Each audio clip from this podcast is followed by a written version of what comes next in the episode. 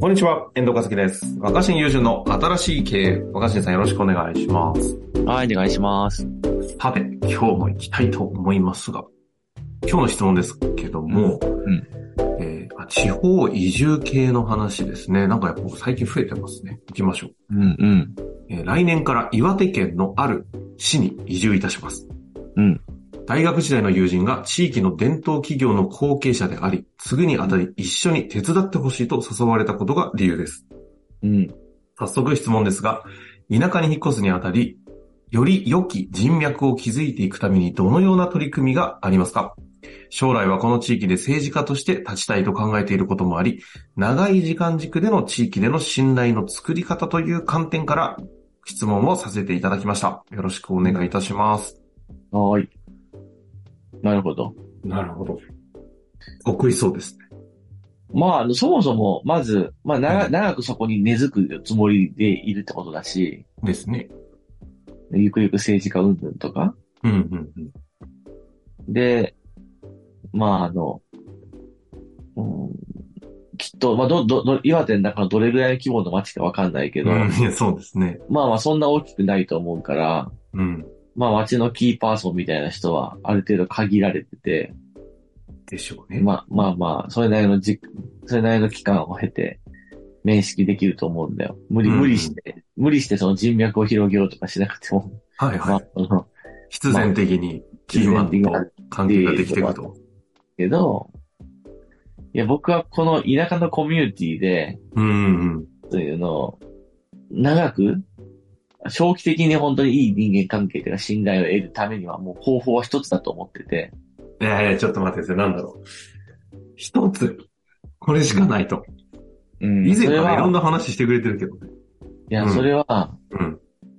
学校のクラスで言うと、ほ中学校とかでクラス替えするじゃん。中学校ぐらいが一番わかりやすいかな。中学、高校ぐらいでクラス分けして、う。はいはい。 4月にうん。新しいメンバーでうん。クラスが始まって、特に中1とか高1だったら新しい顔ぶれじゃん。うんうん。で、3年、3月の終わりぐらいに1年が終わってクラス替えするじゃん。しますね。うん。やっぱどこで人気者を目指すかっていう話で、ああ。僕は、うんあの、3学期に人気のピークが迎えるっていうことが一番重要だと思ってる。おーおーおーおーいや、なんかいたと思うんだよね、クラスにさ。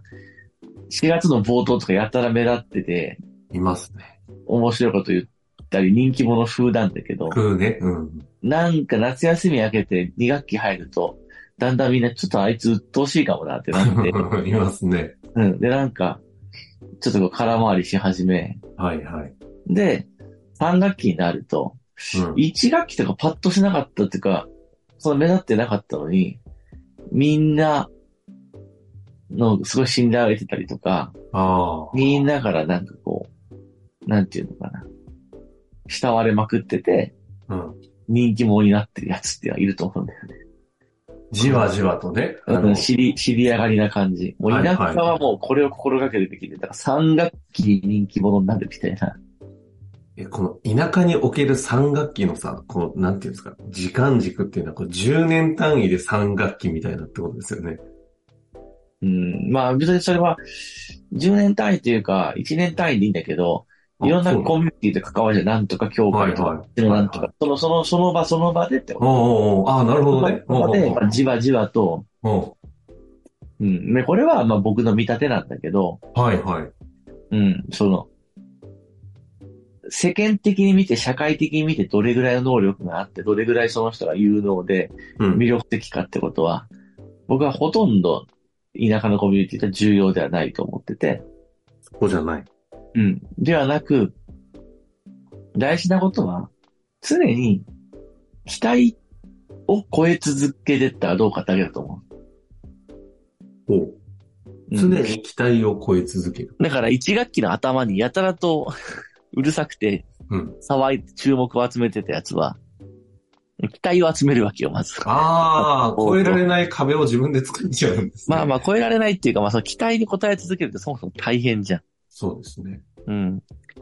だから、こいつ目立ってんなってなると、やたらと期待値が上がるわけですよ、すごいああ。で、その人に対する評価は、世間一般でどんなもんかとかどうでもよくて、つまり仕事が、多分都会からね、移住してきたってなると、なんぼのもんやってなるじゃん。こうのん頭で、いや、俺こういうことできまして、みたいな感じで、バリバリ始まると、うんものすげえみんながその、その人に対して過剰に期待して、その初めに作られた過剰な期待に応えたかどうかがその人の評価になるわけ。ああ。なるほほどね。だから周りの方に勝手に高い期待を持たせるって環境を自分で作っちゃって。そう。で、最初に期待が高くて、やらせてみたらいまいちだったりとか、ああ遅刻が多かったり、ミスが多かったりってなると、いや、あの人なんか都会から来てどうのこうの言ってた割には、肝心なとこ抜けてるよねとかなるほどね。って言って、こう、ああいうを超えていけなかったやつが、2学期ぐらいに失速するんだよ。 ああ。一方で、2学期ぐらいになってじわじわと学校行事もあったり、うん。いろんなことを通して、そんな最初なんか期待してたわけじゃないけど、すごいいつも気を使ってくれるねとか、うん、うん。大事な時にちゃんと役割になってくれるねとか、あの、実はあいつすげえ面白いよな、いいやつだよなって、後々じわじわ来ると、はい、はい。こういう人ってさ、常に期待を超え続けてるわけじゃん。なるほどね。いやお同じ人間だとしても、同じパフォーマンスを出してたとしても、ああ。勝手に期待を、期待を抱かれて期待に応えれなかった人と、最初特にそんな期待がなかったんだけど、付き合っていく中で、うんあの人すごいなんか主張するわけじゃないし、うんうん目立つわけじゃないけど、実はすごいしっかりできる人じゃん、みたいな方が、噂が広まっていくのでは、同じ人間が同じ仕事してても、多分天と地の差がある。確かに言われてみればそこにあるものは能力、どんだけ高いかの話じゃないですね。うん、だし同じ人物だったとしてもね。同じ人物なんだから同じ仕事しかできないはずなんだけど、ああ。結局僕らが仕事ができたかどうかっていうのは、実質的には、トーイックみたいに点数測るみたいなことじゃないから、なるほ期ど、ね。待に、期待に応えたか、期待を上回ったかで決まるっていう。とにかくだから3学期人気者のやつは、出だしはなんか人見知りだったり、あんまりこう、場に馴染むまではわーわー言わないんだよね。うんうんうん、狙ってやってんのか、狙ってるわけじゃないけど、そうなのかいろいろあると思うんだけど。だけど実際はよく喋ってみたら面白いとか、あいざという時頼れるみたいなやつが、時間をかけてじわじわ期待を更新していくと、みんなからそいつに対して気持ちが、いやー、いいよな。こんなにできるやつだったんだ。こんな面白いやつだったんだって変わっていき、あ。うん。その3学期ぐらいにその評価を得ていて、クラス替えの時期になると、えー、もう変わっちゃうのか、みたいな。また同じクラスだといいな、みたいな。 なるほど。 1学期積み上人気がってっ者てるんですね。一学期人気者だけど失速したやつは、まあ、あいつはいいや、みたいになってしまうっていう。この3学期人気説は、今日は期待のマネジメントをちゃんとできてるかっていう切り口だったってことですかまあまあ、期待のマネジメントもあるし、うん結局だから、そういうり信頼とか評価って時間をかけて得てった、得ていくことが大事で、うん、うん、うん、だから最初にこう、高い期待や評価を作っちゃダメってことだよね。うん。なるほどね。うん、もう一つ言いたいのは、はい、はい、はい。人間の評価って、確定しないってことが大事だと思うね。ほう。つまり、例えばさ、ある友情がどっかで芽生えて親友になったとするじゃん。うん、うん。俺ら親友だよねってある日だったら、その親友だよねっていう状態がずっと永遠に確定的に続くかっていあう。あ、はあ、はあ。続かないし。うん、うん。まあそれこそ恋愛とかでさ、相思相愛だね、お互いに好きだねって言って、こんなにもう好きなんだから、じゃあ、この、この感じで行こうってなっても、関係や相手への好意評価は確定しないじゃん。時間とともに変わってくるでしょ。いや、でそもうする固定とさせたがりますもんね。 うん、でもまあ国土って無理なんだよね。だから最初に特に、うん特に恋愛なんかそうなりがちだけど、最初が、最初にピークを迎え、最初が高すぎると、っ確かに恋愛ってそうですね。一学期説ですもんね。ていくだけになるじゃん。だけど、あずっとじわーっと付き合いを続けていたら、おやみたいな。ーうんうん。 なるほどね。確かいに。いかも、みたいになっていくのが、まあまあ、まあ恋愛では難しいかもしれないけど、うんその、まあまあ、例えもいいかわかんないけど、まあそれいやいや、イメージ湧きますよ。うん。あとで、田舎のコミュニティってのはそういう、だからやっぱみんな外から来た人たちに興味は持つんだよ、すごく。うんうん興味持たれるから、やたらと張り切って、私こんな人です、みたいな。まあ、謙遜も交えながら頑張って自分のことを主張するわけじゃん。うん。はい、はい、はい。だけど、それがやたらと過剰に高すぎると、期待が高すぎると、当然まあその段階で鼻につくなって言って嫌ってくる人もいるだろうし、うん鼻からね。まあそうですよね。だってあらゆるうん田舎特有の知らなかった評価軸とかでも期待をされてしまった場合、答えられないものを実は期待されてるってこともある。前もあるしね、期待は勝手にありますそよのね人の中で生まれるから。だからまあ、うんやっぱ思ってたより〇〇っていうのが、に人間の評価の面白いところだと思う思ってたよりまるまる。うん、どんなことも怖いさ、ですねこれからめっちゃ面白い話するよって前振りされて話聞くと、やたら面白くないこと多いじゃん。ああと、いや、大した話じゃないんだけど、つって聞いてると、いや、大した話じゃんとかめっちゃおもろいじゃんってなりやすいっていう。だあからまあ、そっか。そうそう。だから滑らない話とか大変だよね。滑らないっていう期待を設定してから滑らない話をしなきゃいけないわけだから。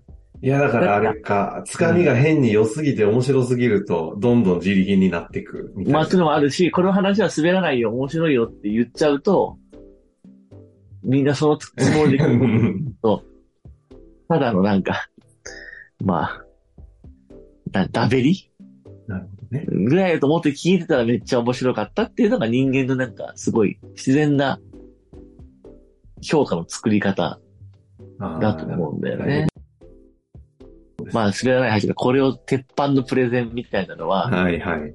半学期にすべきだよね。みんなが、いや、あんまり実は知らなかったの、何々さんっていつもすっごい手伝ってくれるし、すごい頼りになるし、一体何してきた人なんとか、実際どうやってここまで来たんとかっていうのを、後々みんなが興味を持って評価が高まってから、いや、実はあんまり言ってなかったんですけど、ってなると、もうマジかってまあなりやすいよねなるほど。まあそういう三学期理論を。まあ僕はあの、中高生の頃にその三学期知り上がりをうまくできてたかっていうと、あんまできてなかったでんだきけてなど、かったってね。鼻今か言っらてましたテンション。だけど、あの、まあそういうの見てて何が違うんだろうっていう確かに観察は当時からしてたよね。ええいや、でも三学期理論は期待というファクターで見ると今みたいな話になるんですね。本当は若新さん、実際さ、世の中で今もう見られちゃってるから、知られちゃってるんで、期待が高まっちゃうじゃないですか、スタートに。うん。もう初めから期待されちゃう中でどうやってんですかって話は聞きたかったんですけど、お時間も近づいてきちゃいましたのでね。はい。またそんな話どこかで教えていただきたいなと思っておりますので。はい。ということで終わりましょうか。はい。ありがとうございました。ありがとうございます。本日の番組はいかがでしたか番組では若新雄純への質問を受け付けております。番組説明欄の URL から質問フォームにご入力ください。たくさんのご質問をお待ちしております。